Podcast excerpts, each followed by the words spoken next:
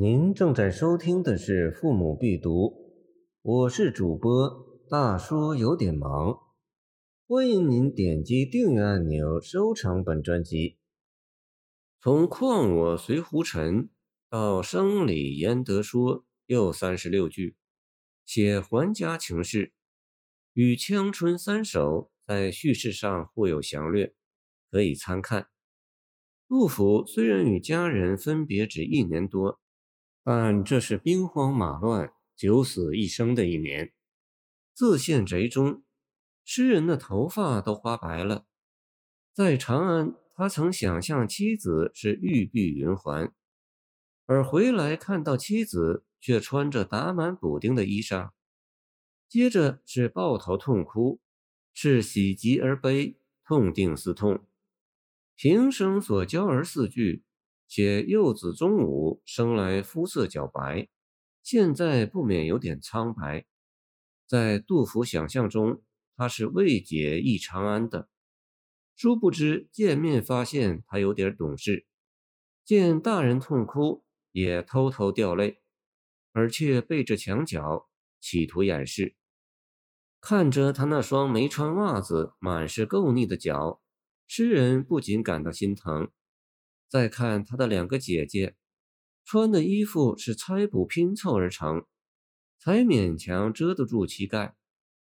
所拼布料原有的绣花图案，天无虎面人身的水神和紫凤弄得上下颠倒了个，叫为父看了不知笑好还是哭好。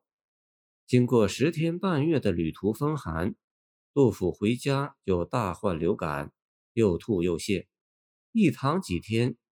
然而他毕竟带了一些钱帛和日常生活用品回来，全家人可以稍稍改善改善生活。妻也好好打扮起来，奏妻面浮光，反用了《诗经》“自薄之冬，手如飞蓬，非无高木，谁是为荣”诗意，但不露痕迹。还巧妙地借女儿学母娇贫，自作聪明地拿起梳子梳头、擦胭抹粉、画眉。总之，大人做什么，他做什么，来衬托妻的梳妆活动。痴女有眼傻丫头，是一种很慈祥、很怜爱的说法。女儿学母化妆之际，男孩则爬上父亲膝上，婉须问事。父亲也任其放肆，不忍制止。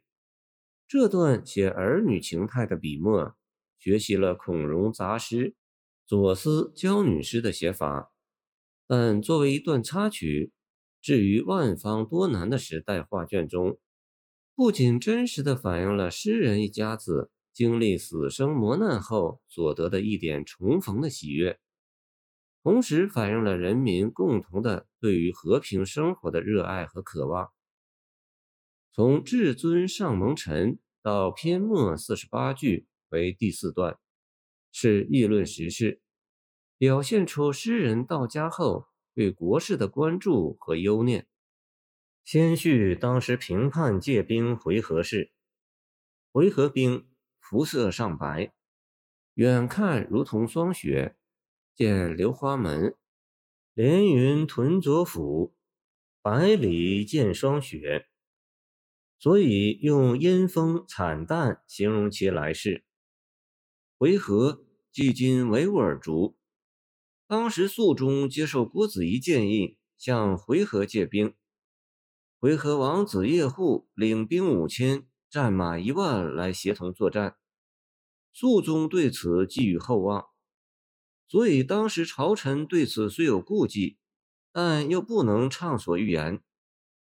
杜甫肯定回纥兵的散战，但亦不主张依赖回纥，所以接着指出，评判战争已由战略防御进入战略进攻，强调应把官军作为评判主力，应在反攻中将后备的精锐部队全部开赴前线，在收复西京、长安。东渡洛阳后，就应开清徐、山东及苏北，略横截河北，直捣范阳。这和当时中兴名将郭子仪、李光弼、名相李密所见略同，西乎肃宗未重视，导致后来北方藩镇割据。然后以实笔肯定陈玄礼促使玄宗在马嵬处置杨氏兄妹一事，但将玄宗说的比夏桀、商纣、周幽王好一点，按。不闻夏殷衰二句为互文，宣光指肃宗，那贬斥也就可观。如鲁迅所说，关于杨妃、麓山之乱以后的文人都撒着大谎，玄宗逍遥法外，倒说有许多坏事都由他。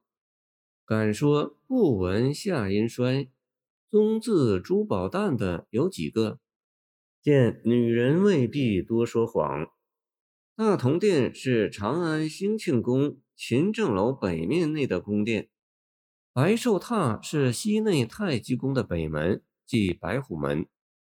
杜甫献贼中是亲眼看到过这些宫殿的凄凉景象的，也深知长安人民盼西域重返的殷切希望，所以深信靠着人民的拥护。和祖先的神灵的保佑，太宗开创的大唐基业一定能得到中兴。全诗以皇帝始，以皇帝终，首尾呼应，比例庄重而结构极为严谨。《北征》是杜甫五谷的扛鼎力作，与自京赴奉先县咏怀五百字前后呼应。所不同者，咏怀五百字。是忧乱于未乱之先，表现了老杜敏锐的政治预见；北征是思治于既乱之后，表现了老杜政治实践一以贯之的是失宗忧国忧民的火热心肠。两诗均以叙事、抒情、写景、议论交织进行，最能体现杜诗赞陈时事的特色。前人谓为。穷极比例，如太史公传记，故古今绝唱。见宋叶梦得《石林诗话》。感谢您的收听，我的 QQ 号码幺七二二九二二幺三零，希望您继续收听我们的后续节目。如果您喜欢我的作品，请关注我吧。